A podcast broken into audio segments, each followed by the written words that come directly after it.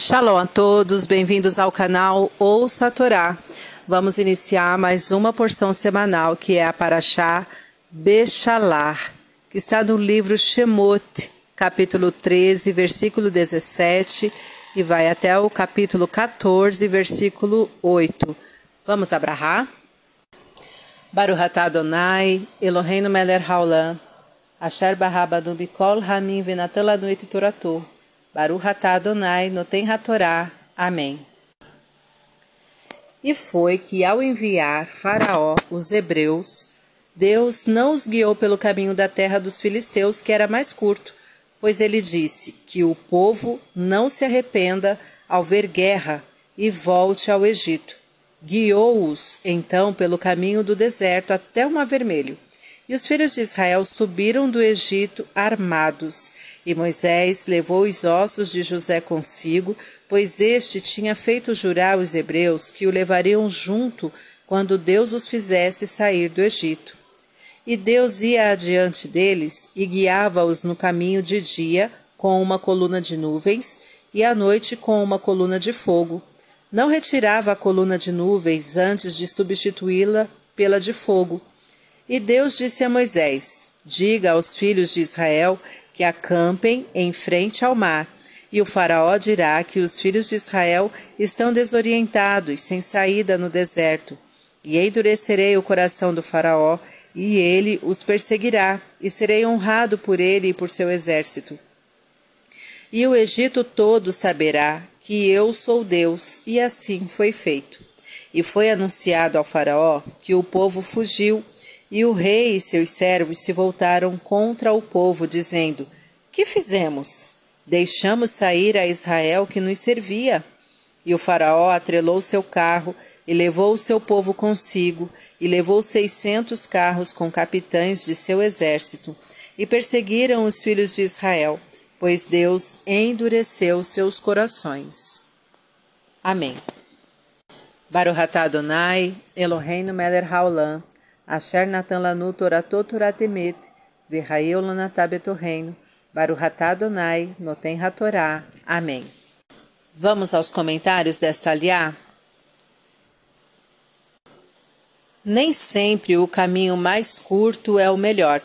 Devemos averiguar se teremos condições de enfrentar as dificuldades, guerras que poderão ser encontradas ao trilhá-lo, e se elas não nos desanimarão, pois deve-se optar pelo caminho mais seguro, no qual temos mais confiança.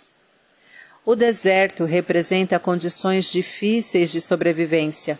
O mar possui recursos formidáveis, porém ocultos, por trás da dificuldade dos caminhos que Deus nos faz trilhar, existe a intenção de nos levar a descobrir os recursos ocultos que existem em cada um de nós. Apesar de estarem armados, Deus sabia que os hebreus não teriam coragem de enfrentar uma guerra, nem sempre armas físicas são suficientes para se vencer. É preciso ter coragem e fé em Deus. José, apesar de ter sido vice-rei do Egito, não queria permanecer enterrado lá, mas sim na terra que, que na terra prometida por Deus ao seu povo. Devemos procurar ser enterrados junto à comunidade à qual pertencemos. Durante o dia, com sol escaldante, as nuvens serviam para fornecer sombra ao povo, à noite, a coluna de fogo servia para, além de iluminar o caminho, aquecer as noites frias do deserto. Deus provê os que merecem com tudo aquilo de que necessitam em cada ocasião. As nuvens representam dificuldades, não se enxergar saídas. O fogo representa a luz, a salvação. Para os que merecem, Deus não deixa de substituir cada dificuldade pela respectiva salvação. Deus dá para o homem diversas mostras de sua existência. Os que se recusam a reconhecê-lo não enxerga que o mundo não poderia ser criado a partir do nada, sem uma inteligência superior. Mas Deus quer que, além de ser reconhecido como Criador de tudo, a humanidade saiba que Ele está sempre presente e interessado na vida de cada pessoa. Para refletir, os caminhos que Deus o faz trilhar nem sempre são fáceis, mas por, por detrás das dificuldades está a intenção da revelação dos recursos que você possui e que não foram ainda acionados. Não esmoreça na sua caminhada pela vida.